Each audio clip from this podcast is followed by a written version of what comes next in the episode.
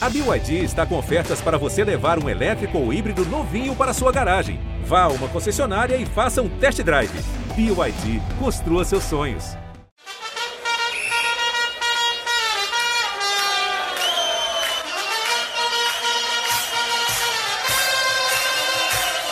Que assim, Cintia de Futebol? Eu sou Léo Lepre e esse é o La Pelota. E eu sou o Cauê Dias. Você está no podcast de futebol sul-americano do Globoesporte.com. E acá, La Pelota no se mancha.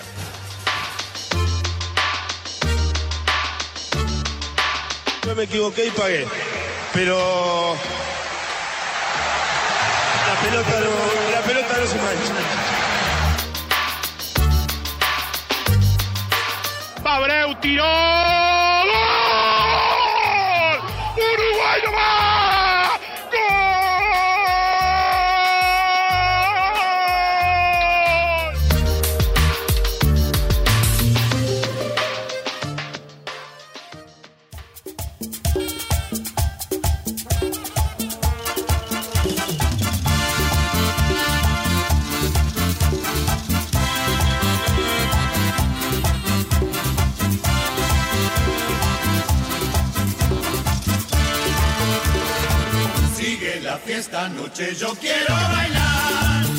Ao som da cúmbia santafesina de Los Palmeiras, assim es que vivo yo. Tudo bem que falte a vogal I no nome deste grupo de cúmbia, fica a nossa homenagem ao Palmeiras, esse sim com I, campeão da Copa Libertadores de 2020. Los Palmeiras, que é um grupo tradicionalíssimo da Argentina, lá da província de Santa Fé, já passou em outros episódios neste podcast. Reconhecidos torcedores do Colón tocaram naquela recordada festa da final da Copa Sul-Americana de 2019 no Paraguai e também um dos grupos prediletos dele, do nosso eterno Diego Armando Maradona e de Petiço Dias. Buenos dias, buenas tardes, buenas noches. Dale Colimba! Pô, já voltei, voltei ao som de Los Palmeiras. Fui igualado na mesma frase que Diego Armando Maradona, né? Consegui frequentar a mesma frase, pelo menos. Sem nem Já um- tem vírgula, nem vírgula Já- tem, é, não, foi direto. Já foi direto, ou seja, já tô, tô nesse time aí. E, assim, não, não há o que falar, né? Los Palmeiras, acho que foi uma homenagem. Obrigado pela homenagem aí, porque eu sou fanático por esse grupo, de verdade, não é? Não, é? não, tô, não tô botando pilha, não. Eu escuto mesmo, boto no, boto no tocador de, de podcasts, aquele lá que você tá pensando mesmo, e fico escutando música ali, escuto mesmo Los Palmeiras. Então, eu já voltei, cheguei, cheguei com essa homenagem aqui. E, claro, uma homenagem também ao campeão, né? O novo campeão da, da América do Sul, um time tão tradicional quanto o grupo, né? De tanta história. E um título muito merecido, né? Um título muito. O Palmeiras tem uma campanha é, muito sólida para chegar ao título. E ainda que a, ah, todo mundo tá debatendo final, final, final se ganha, final não, não se joga, não se joga bonito, final se ganha. E- É isso, e, e uma final única é isso também, né, Petício? Uma final única, ela é, É, especulada, o medo de perder é muito Claro. contagiante. E, e é isso, foi do jeito que o palmeirense queria, um gol de cabeça no final, tá perfeito. Que- Quem exige que numa final única o time jogue bonito é o cara que acha que vai andar na corda bamba ali dando pirueta. Final única é uma corda bamba. Você vai dando um passo ali, dá o outro, vê se a corda não tá balançando mesmo. E aí você vai chegar do outro lado. Não adianta. Quem vai querer dar duplo twist escapado ali, pode ficar lindo, pode ficar bonito, mas a chance de você cair no penhasco é gigantesca. né? Petício, você corre escutando Los Palmeiras ou não? Também, também. De verdade, não, não, não é pilha, não. Não é pilha. Escutando Los Palmeiras, às vezes saio, vou, dou, dou passeio de bike, né? Dou uma volta de bike também, escutando Los Palmeiras. Prefiro, na verdade, quando eu tô de bike, eu escuto mais, porque pra correr eu não gosto de escutar, não gosto de ficar com nada no ouvido, nada aprendendo. Mas pra, pra, dar, uma volta de bike é. Los Palmeiras vem direto. Pra correr só o nosso podcast, eu tenho certeza. Virrei, Isso sobe é mais um pouquinho. Vou pedir pro Virrei subir mais um pouquinho, então. Virrei, sobe um pouquinho a trilha pro pessoal escutar Los Palmeiras, vai.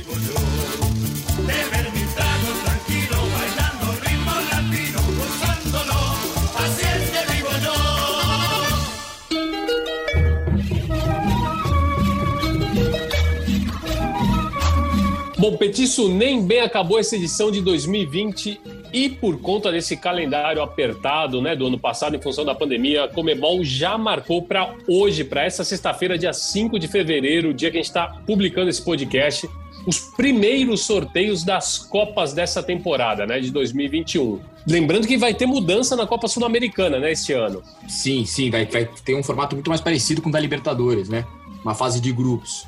Tem uma fase de grupos que é disputada entre times do mesmo país. É, os times do Brasil não estão fora dessa fase prévia de, de grupos são os times do Equador, da Bolívia, vão, vão ter, um, ter, uma fase prévia antes deles entrarem na fase de grupos da Copa Sul-Americana, que depois tem esse formato, como o Petício dizia, mais parecido ao da Libertadores, né? É, ainda são poucos times brasileiros que estão definidos para os dois torneios, né? Tanto para a Sul-Americana como para a Copa Libertadores, já que, que o campeonato brasileiro aqui ainda está rolando, você bem sabe, como também está acontecendo isso em alguns países aqui da América do Sul que não definiram. A gente vai entrar no detalhe do Uruguai, que é bem curioso o caso daqui a pouco. Mas já tem é, os times que vão para essa primeira fase, que é os times que vão enfrentar quase é, todas as a, a que vão fazer mais jogos na Libertadores, né? Essa primeira fase ela não tem brasileiros, mas tem um time que está sempre lá. Impressionante como o Guarani do Paraguai está sempre lá, né? É um lugar cativo, né? Já tem um, ah, essa vaga aqui é do Guarani do Paraguai. Vamos ver as outras aqui. Vamos... É o lugar cativo ali, ó. O pote 1. Guarani do Paraguai, Caracas da Venezuela e Universidade Católica do Equador. Que aí no pote 2, é, Petis? Vamos lá. É, a Universidade César Vallejo ali do Peru, Royal Paris da Bolívia. E aí me explica, quem vem nesse Uruguai 4 aqui do pote 2, Capô? Quem, como a gente vai explicar isso? Porque o, a, a situação do Uruguai é Difícil. é complicadíssima, né? Porque o campeonato lá ele, ele começou atrasado porque os jogadores, a mutual dos jogadores, o sindicato dos jogadores, eles fizeram, eles foram consultados pela ALF, né, pela Associação Uruguaia de Futebol, eles foram consultados e eles fizeram questão de tirar o período mínimo de férias que está na lei que eles têm direito. Isso atrasou o início do Campeonato Paraguaio e atrasou inclusive a do, definição do, do intermédio do, do uruguaio, do uruguaio. E atrasou a definição do intermédio, né? Que foi vencido pelo Nacional. E aí o que aconteceu? A, a, o campeonato uruguaio ele vai, ele começou e ele não vai acabar a tempo de definirem as vagas para as Copas Internacionais. O que, que eles vão fazer, Petis? Eles vão pegar, eles vão dar, como, como bem definiu um colega de geração, Bruno Padilha, é, eles vão dar um print screen na tela no momento da classificação. Esse é o print screen da tela. E vão, a partir do primeiro colocado, falar assim: você, senhor primeiro colocado, o senhor é, aceita trocar o sério, né? É, trocar essa possível posição de primeiro lugar, que vai te garantir uma vaga direta, por esse Uruguai 4 jogando um, mas aí você tá garantido, tá? Se depois você ficar de fora, você, você topa? Não, não topa. Então, aí vamos ao segundo colocado. O senhor segundo colocado, o senhor, que hoje está em segundo lugar, pode se classificar para a fase de grupos direto, muito bem, parabéns, mas pode também ficar de fora se cair de desempenho. Você topa, seu Uruguai 4? E eles vão fazendo isso até que um, algum time top. Aí eles avançam. Agora vamos ver o Uruguai 3. Enfim, é, é isso que. É, é, é, é dessa maneira que eles vão fazer. Tá bem explicado isso? Tá bem explicado. o problema não é a explicação, o problema é o regulamento. A explicação está perfeita. É, o regulamento que é bizarro. Claro isso aí. Porque é isso, eles vão perguntando até que se aceitem. E aí os times eles vão jogando com esse lance de você, olha, eu tenho certo, que é isso daqui, ou duvidoso. Eu posso ir para a fase 1, ter que pegar todas essas fases prévias da Libertadores, ou eu espero, arrisco e tento entrar direto na fase de grupos.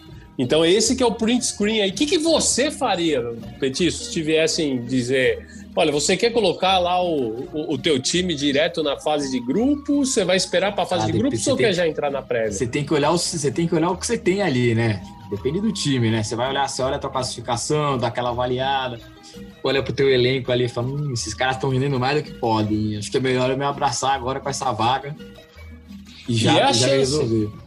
É a e chance, a chance porque é. hoje quem tá liderando o Uruguai é o Boston River.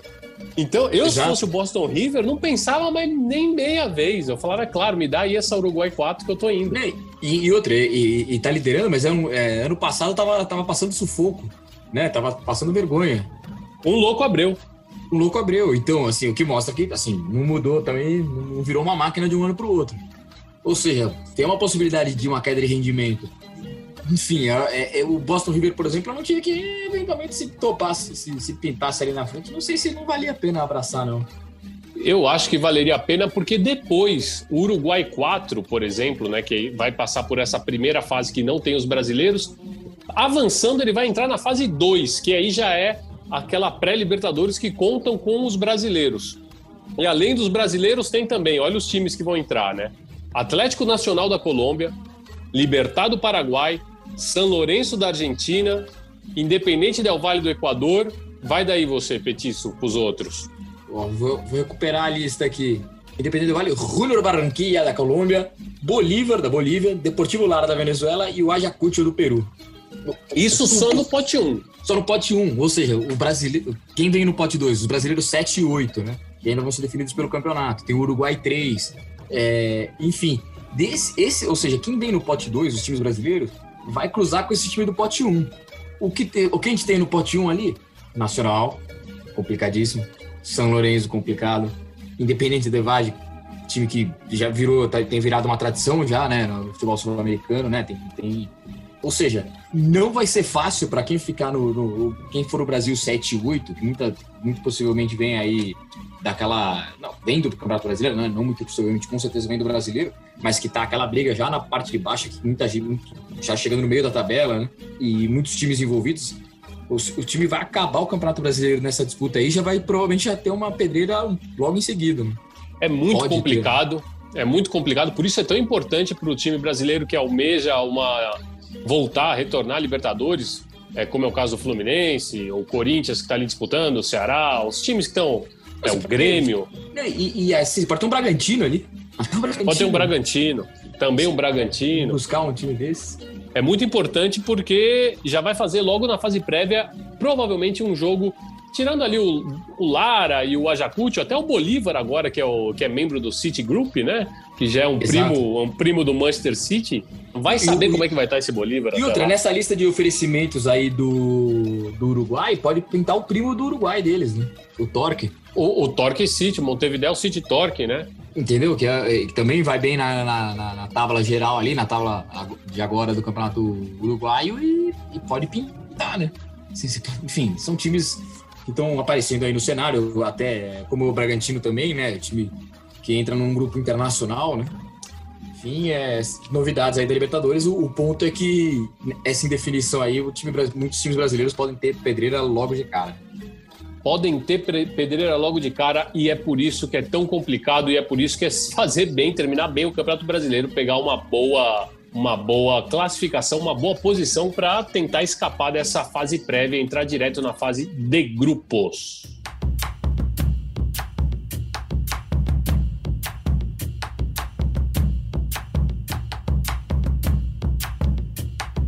Oswaldo Soriano foi um jornalista e escritor argentino, torcedor fanático do São Lourenço de Almagro. Foi autor de obras que passaram pelo cinema e pelo teatro, usou e abusou do futebol para derramar o que melhor ele sabia fazer, o talento e a afinidade que ele tinha com as letras.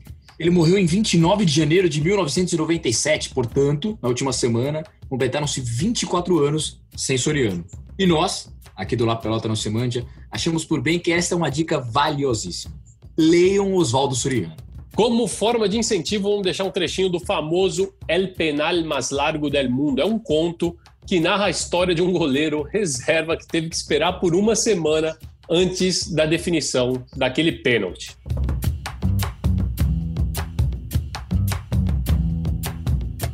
O estádio estava repleto e os tetos das casas também. Todo mundo esperava que o Deportivo Belgrano repetisse os sete gols feitos no primeiro turno. O dia era fresco e ensolarado, e as maçãs começavam a colorir as árvores. Estrela Polar trouxe mais de 500 torcedores que tomaram de assalto uma das arquibancadas, e os bombeiros tiveram que usar as mangueiras de água para tentar acalmá-los. O árbitro que deu o pênalti era Hermínio Silva, um epiléptico que vendia as rifas do clube local e todo mundo entendeu que estava em jogo o seu emprego quando, aos 40 minutos do segundo tempo, o jogo estava 1 a 1 e ele ainda não havia marcado o pênalti, por mais que os jogadores do Deportivo Belgrano se jogassem de cabeça na área do Estrela Polar e dessem voltas e piruetas para impressioná-lo.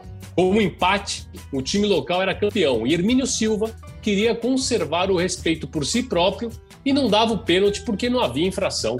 Mas, aos 42 minutos, todos ficamos de boca aberta quando o ponto esquerdo do Estrela Polar guardou numa falta de muito longe e eles ficaram à frente no placar por 2 a 1 Então, agora sim, Hermínio Silva pensou em seu emprego e prolongou o jogo até que Padilha entrou na área. E assim que o defensor se aproximou, apto, sem nem pensar apitou de uma forma estridente, espalhafatosa e marcou o pênalti. Naquele tempo, o lugar de cobrança não estava marcado com uma mancha branca, então era necessário contar os 12 passos de um homem. Emílio Silva não conseguiu nem sequer buscar a bola, porque o lateral direito do Extrapolar, o Colorado Ribeiro, o nocauteou com um soco no meio do nariz. Houve tanta briga que a noite caiu e não havia maneira de esvaziar o campo e nem de acordar o Hermínio Silva. O delegado, com a lanterna acesa, suspendeu o jogo e ordenou disparos para o alto. Essa mesma noite, o comando militar anunciou estado de emergência, ou algo assim, e mandou preparar um trem para expulsar do povoado qualquer pessoa que não tivesse aparência de que morava ali. Segundo o Tribunal da Liga, que se reuniu na terça-feira, faltavam 20 segundos a serem jogados partindo da execução do tiro de penal. E esse duelo à parte, entre Constante Gaúna, o chutador, e o Gato Dias, no gol, deveria acontecer no domingo seguinte, no mesmo estádio e a portas fechadas. De tal maneira, esse pênalti durou uma semana e foi, se ninguém me disser o contrário, o mais longo de toda a história. Na quarta, faltamos ao colégio e fomos até o povoado vizinho para ver o que estava acontecendo. O clube estava fechado e todos os homens haviam se reunido no campo de futebol. Eles formavam uma longa fila para chutar pênaltis no Gato Dias. E o treinador de terno preto tentava explicar a todos que essa era a melhor maneira de treinar o goleiro. Finalmente, todos cobraram seu pênalti. E o gato defendeu uns quantos porque estavam usando alpargatas e sapatos do dia a dia. Um soldado baixinho, calado, que estava na fila, enfiou uma bicuda com um coturno militar e quase arrancou a rede. Ao cair da tarde, voltaram ao povoado, abriram o clube e começaram a jogar baralho. Disso a noite inteira sem falar nada, jogando para trás o cabelo branco e duro, até que depois de comer colocou um palito de dentes na boca e disse: Contou os chutes que foram pro lado direito? Sempre, disse o presidente do clube mas ele sabe que eu sei. Então estamos perdidos. Sim, mas eu sei que ele sabe, disse o gato. Então pule pro lado esquerdo, disse alguém que estava na mesa. Não, ele sabe que eu sei que ele sabe, disse o gato Dias que se levantou para ir dormir. O gato tá cada vez mais estranho, disse o presidente do clube quando viu sair pensativo, caminhando devagar. A gente leu um trechinho só desse conto que é espetacular. O conto vocês encontram na internet, se vocês é, procurarem, ele está disponível, ele é aberto. É, e quem vai contar um pouquinho mais para a gente sobre a vida e a obra de Oswaldo Soriano é ele, nosso maestro Ariel Palacios. Como estão todos? Tudo bem? O, o escritor argentino Oswaldo Soriano, é, podemos dizer que é um daqueles raros casos de um escritor prolífico que se tornou um grande leitor quando já era adulto depois dos 20 anos de idade que ele começou a, a, devorar os livros. Seus favoritos eram o Guy de Maupassant, o Edgar Allan Poe e o Horácio Quiroga. O Quiroga é mais conhecido aqui na região, porque é um escritor uruguaio que morou na Argentina e fez contos impressionantes, contos de mistério. É, muitos deles ambientados na área rural. É, Soriano é, é o autor de Triste, Solitário e Final, también de No habrá más penas ni olvido y Cuarteles de invierno, El ojo de la patria, entre varios otros libros. Ele nasceu em 1943 e morreu em 1997, com 54 anos, por câncer de pulmão. Ele foi um dos escritores mais vendidos na Argentina nos anos 80 e 90. É, vendeu mais de um milhão de exemplares que foi, foram consumidos vorazmente pelos leitores. Várias obras é, de Soriano elas foram transformadas em peças de teatro e também em filmes. É, eu acho que talvez o, o, caso mais interessante é o do Não Habrá Mais Penas Nem Olvido, é, que a tradução seria Não Haverá Mais Lamentos Nem Esquecimento, é que em 1983 conquistou o Urso de Prata em Berlim. É, e essa obra mostra aquelas brigas mortais entre as várias facções peronistas nos anos 70, que iam da esquerda à extrema-direita, e como a repressão interna dentro do próprio peronismo criou um ambiente que seria turbinado na ditadura militar. É um. Na ditadura militar que veio depois, é, em 76. É, é, é, algo muito interessante, é, porque é um assunto tabu e Soriano trata isso com uma ironia brilhante. É um pequeno um retrato é, da Argentina em um, em um vilarejo no, na, área, na área rural e tudo o que acontece ali. Bom, É, já o livro é, Triste, Solitário e Final é, uma, é um relato delirante sobre um detetive. Na realidade, ele pega emprestado o personagem Philip Marlowe, criado por Raymond Chandler, mas com o personagem já acabado, decadente, é, não como nos livros de Chandler, ele pega, ele faz uma versão já de anos depois, não é? E esse, e o detetive, o Marlowe, é contratado por Stan Laurel, sim, o ator que interpreta o Magro em o, a comédia dos anos 30 e 40, O Gordo e o Magro. É, Soriano era um amante do futebol e dos gatos. Ele escreveu diversas crônicas sobre o futebol. É, Soriano dizia que gostava mais de futebol do que de literatura. E há uma frase dele que eu acho que é a melhor de todas sobre o futebol, que é a seguinte, abre aspas, o futebol tem a significação de uma guerra sem mortos, mas com um conflito com drama, reflexão e ironia. E aglutina a família, algo que a política não consegue fazer. Fecha aspas. Eh, Soriano dizia que no futebol a gente não escolhe um ganhador. Ser de São Lourenço é um interminável sobressalto, uma carga que se arrasta pela vida com tanto desconcerto e orgulho como a carga de ser argentino. Eh, esse escritor como comentei, amava, além do futebol, amava os gatos e ele escrevia na companhia deles. Ele afirmava que tinha uma relação mágica com os felinos porque sempre que ele começava a escrever um livro novo, os gatos da vizinhança entravam por sua janela e ficavam a seu lado ali no escritório. Aliás, todos seus livros contam com um personagem felino pelo menos. Quando ele partiu para o exílio, para a Europa, quando houve o golpe militar de 76, ele levou seu gato, que chamava Venny. E assim eles moraram em Bruxelas e Paris. Depois voltaram ambos a Buenos Aires com a volta da democracia. Segundo Soriano, um escritor sem gato é como um cego sem um cão-guia. E Veni, o gato, o felino, também o ajudar, ajudou a bolar o desfecho de um de seus livros e de vários outros contos, segundo o próprio Soriano afirmava.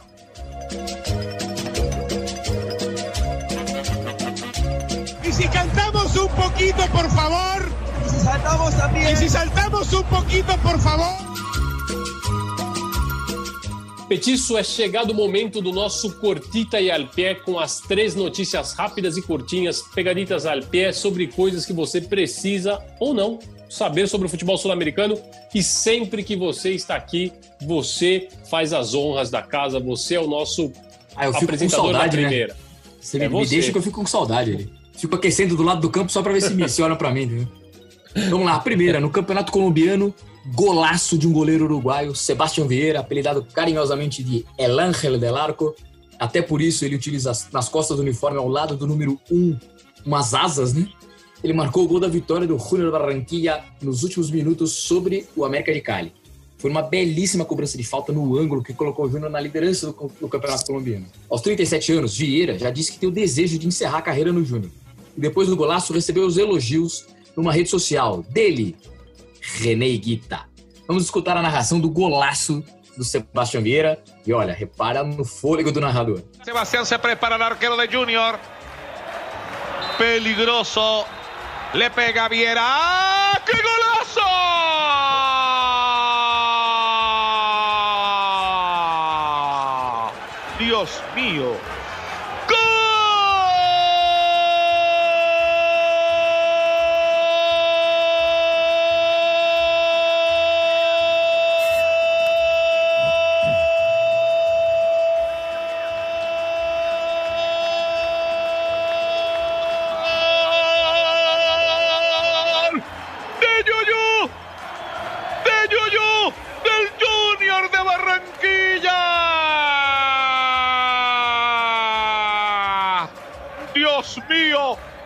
¿Cómo le pegaste a esa pelota, uruguayo?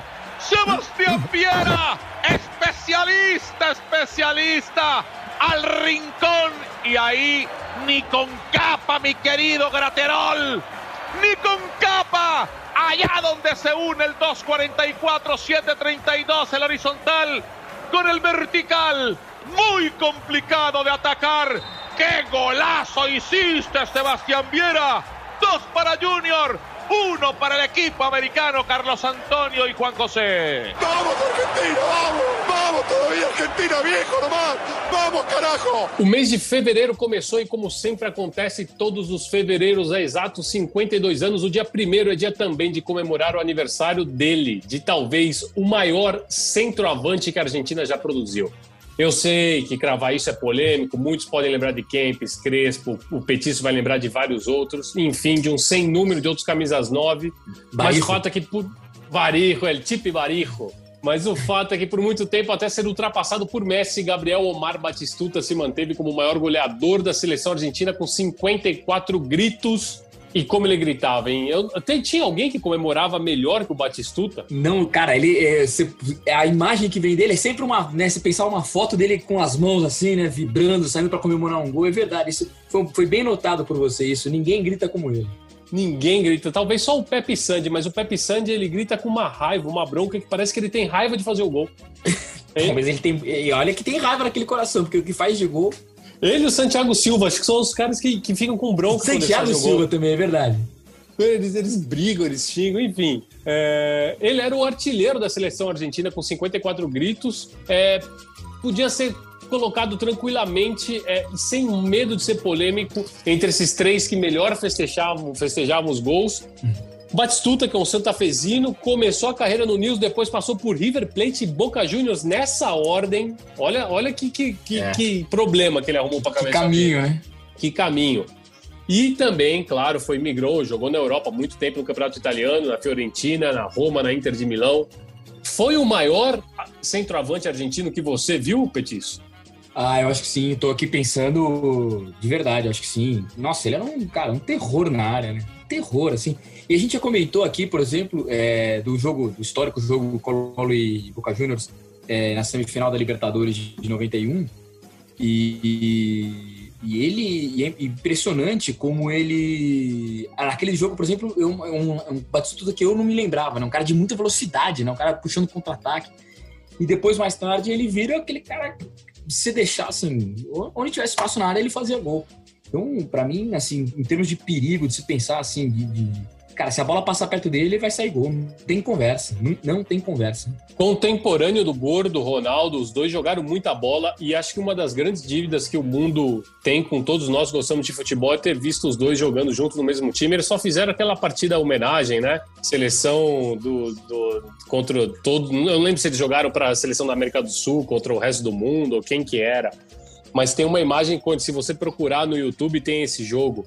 Inclusive os dois eles dão um pontapé inicial, tá o Gordo Ronaldo e o Batistuta, você fala, caramba, imagina um time que tivesse esses dupla, dois. Nossa Que senhora. dupla. E, e o zagueiro? Se o goleiro, que a gente contou a história do goleiro que ficou uma semana, imagina o zagueiro quando fosse freitar esse time. Dormia? Não, o cara sentia no treinamento, né? O cara não é bom. É, acho que, meu adutor, já, eu senti aqui já meu adutor.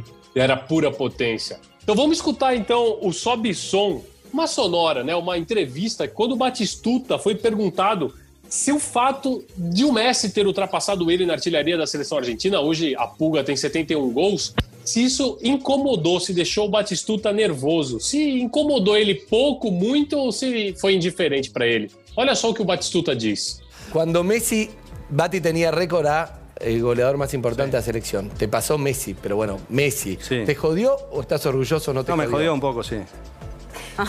Me jodió, sí. Bastante, no un poco. No, de verdad. Y era un título que yo tenía, digamos, no es cualquier cosa. Vas dando vuelta por el mundo y dices, sos el máximo goleador de la selección ¿Cuántos? argentina. ¿Cuántos goles?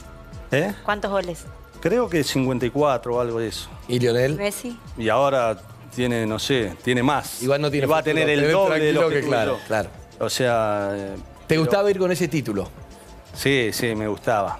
Bueno, pero ahora pensá esto, llegas a un lugar y ¿saben quién es este señor? Después de Messi, Después. es el goleador más importante de la ventaja No que está tengo, mal. Claro, la ventaja que tengo es que estoy después de un extraterrestre. Tenés más que el Diego, Ah. Más, que, más que todo. Bueno, Sí, salvo sí, que Messi, sí. que todo. Está muy Siempre- bien, Siempre Bati. llega alguno que te supera, digamos. Está hecho para eso. Tá aí o Batistuta, mas eu já vou com a terceira aqui, Capô. É o seguinte, semana passada a gente falou do controverso ranking armado pela igualmente controversa IFFHS, aquele centro de estudos e estatísticas do futebol, que montou a seleção com os melhores jogadores sul-americanos da última década e colocou Paulo Guerreiro como camisa 9 no lugar de Luizito Soares.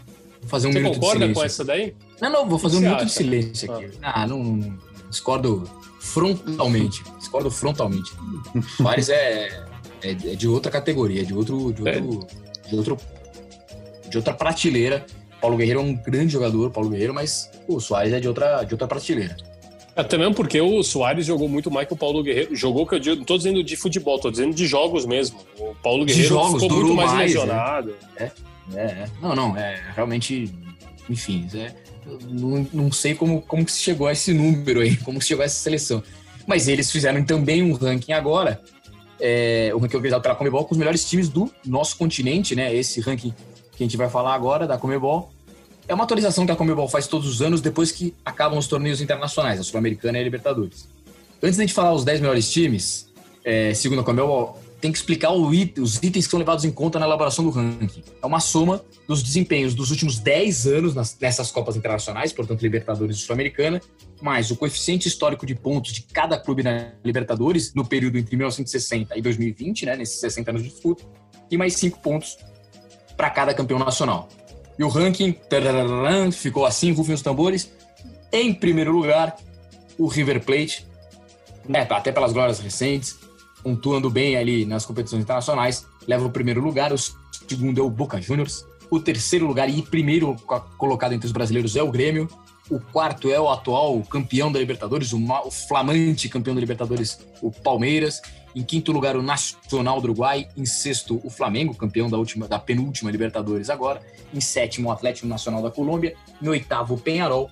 Em nono, o Santos, vice-campeão da edição mais recente. E em décimo, o Independiente, o Rojo. É, E aí, Capô, e esse ranking, cara? É louco, né? Porque o Independente é uma loucura, tá aí. O River Plate até se explica, porque se o ranking ele leva em consideração. Os últimos seis anos, o River. Exa- E nos últimos. É.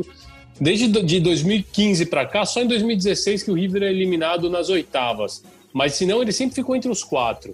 E ele tem esse peso do- dos, dos campeonatos mais recentes, né? O ranking tem isso, desse peso de campeonatos é, mais recentes, que tá mais válido. né? É, por isso que o torcedor do Palmeiras pode até ficar estra- achar estranho o Palmeiras ali em quarto, mas é porque é isso, né? O Palmeiras ganhou esse ano, mas não teve bons, boas participações em anos anteriores, né, da Libertadores. É, se você olhar em relação a 10 anos, não, né? Talvez nos mais próximos, sim, né? Uma semifinal, é, quartas, enfim, mas, é, mas ele leva em consideração 10 anos para trás, né? Estamos falando de 2011, né? Estamos contando aí. É, o Neymar tá contando nessa, nessa conta ainda, né? O Neymar no Santos. Exato, exato. Você tem. exato. É, que voltar um pouco. E, e aí o surpreendente é o Independente tá. Embora a gente lembre, o Independente, como a Sul-Americana tem peso nisso, o Independente é, ganhou a Sul-Americana aqui do Flamengo. Acho É, que tudo isso ganhou vai ajudando. duas. Né? Isso, ganhou, ganhou do Goiás, né? Ganhou do Goiás e depois do, do Flamengo. E é inexplicável esse Penharol aí em oitavo, né? esse, Agora, esse aí que eu tô. Esse, o Penarol e o Nacional, é que eu tô tentando entender. Mas aí é o peso dos campeões nacionais, né? Esse, Enfim, mas é um o, ranking- o, o Penharol não passa foi feito da- para ser criticado. Né? Exatamente, ele foi feito para entrar aqui e a gente bater, descer te a dar uma malhada. Não tem, não tem o menor sentido, né? É, e cada um que fizer um ranking vai, vai criar um critério e vai chegar nisso. Mas, enfim, esse é o ranking da Comebol, né? E é assim que estão colocados os times brasileiros e os dois argentinos liderando, né? Os dois gigantes argentinos liderando. ¿Cómo me voy a olvidar de aquel encuentro, de esa salida? Petiço, um histórico tá de volta à primeira divisão do futebol argentino depois de 22 anos. O Platense de Vicente Lopes, aí eu tem até um carinho, um carinho porque era o time lá da onde eu morei. Carimbou o da região, regresso. né? Era da área. É da região. E eu vou te falar uma coisa, vou ser bem honesto, viu? Porque isso é até consenso entre os argentinos. Não tem time com escudo, camiseta e, e- e estádio mais feio que o É Platense. exatamente. Não, como, É é, como é que O time com o apelido é o marrom já, já complicou, né? marrom, velho. Como é que você vai botar cor marrom no seu time de futebol? Você faz tudo, você tem o trabalho de montar um time, de encontrar 11 caras pra jogar uma bola, eles constroem um estádio, Criar faz uma um história, escudo, cria uma história, escreve um hino, chama a torcida, aí você fala, vamos agora dar uma cor marrom. Porra, como é que você faz isso? É o pior, é a pior combinação. Não chega a ser uma boa ideia. Talvez era a única cor disponível ali, de lápis de cor disponível na hora de pintar, não sei. Precisava entender essa história melhor aí. Vou até consultar isso pra, pra trazer essa. De onde veio esse marrom aí? Eu não, eu queria saber também. Quem torce, quem é um fanático torcedor do Platense é o Alejandro Fabre, né? pa- Alejandro jornalista exatamente. Exato, exato. Fabri e, e, e, e, tuita e, e vive isso, né? E viveu muito esse acesso. Eu acompanhei muito esse acesso, muito pelo, pelo, pelo, pelo Alessandro Fabre, é, enfim, dando, atualizando e, e- e se emocionando. E você sabe que, por exemplo, é, os jornalistas argentinos, mais ou menos os que estão hoje né, nos, nos grandes veículos, nos grandes meios de imprensa, ou, ou que estão é, trabalhando, eles têm mais ou menos a nossa idade, né, Petiço? E eles É, estão é, felizes com a volta. Eles estão tão velhos. E eles estão felizes com a volta do Platense, porque além, essa volta do Platense traz para eles resgates de, dos anos noventosos, né? Dos anos 90, quando eles Perfeito. acompanhavam o futebol, assim como a gente acompanhava o futebol nosso aqui. A gente tem saudade dos anos 90 aqui, eles também têm saudade do Platense, porque o Platense representa Platense, Ferro Carril Oeste, Deportivo Mandiju, esses times que frequentavam é, a primeira divisão, até o próprio Chaca, que alternava a primeira com a segunda. Então, eles estão eles é meio que uma. uma é, é gostoso para eles verem o Platense retornar à primeira divisão por conta disso. Né? é um revival, né, de, de ver esse time. E é um, porque é um time que tem história, né, assim, que embora é, não, não possamos falar de grandes conquistas, mas é um time que tem história, é um time muito presente, é, é um, um time clássico da primeira divisão se a gente voltar naqueles anos ali. Então, e, e- e tem uma é, tem uma lembrança aí do, do penúltimo ano em que ele teve na principal categoria do futebol argentino, que foi uma das últimas grandes alegrias da torcida antes desse retorno, que foi uma goleada sobre o Boca na bomboneira. Por 4 a 0 o Platense enfiou 4 a 0 no Boca na Bomboneira e era um Boca poderoso, hein? Um Boca que tinha Canidia, que tinha La Torre, um Boca treinado por Bambino Veira, que é um dos grandes figurões. Vamos escutar o quarto gol, o gol que fechou a goleada no nosso Como Me Voy Olvidar. Se frena Ojeda, lo busca Espontón, está habilitado Espontón para el cuarto, qué golazo de Espontón, Espontón, gol. ¡Gol!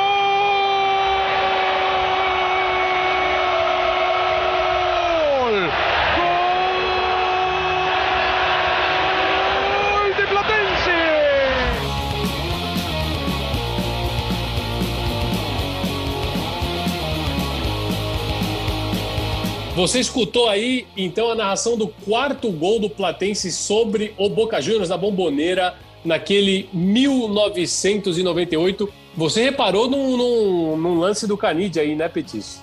Não, tremenda paliça do, do Platense no, no, no Boca.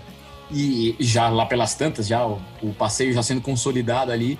E o Canidia tenta botar a bola para correr, né? O pássaro Canidia tenta botar uma bola para correr. O defensor consegue se antecipar e chegar na frente dele. Ah, O Canidia não tem dúvida, já deixa, deixa, ele, um, deixa ele um pontapé no, né, no, do defensor que, que, que ganha a frente dele. E, e já, já, já toma o vermelho e já vai mais cedo para o vestiário. Mas é sintomático daquela da paliça que o Platense estava dando naquela tarde no Boca.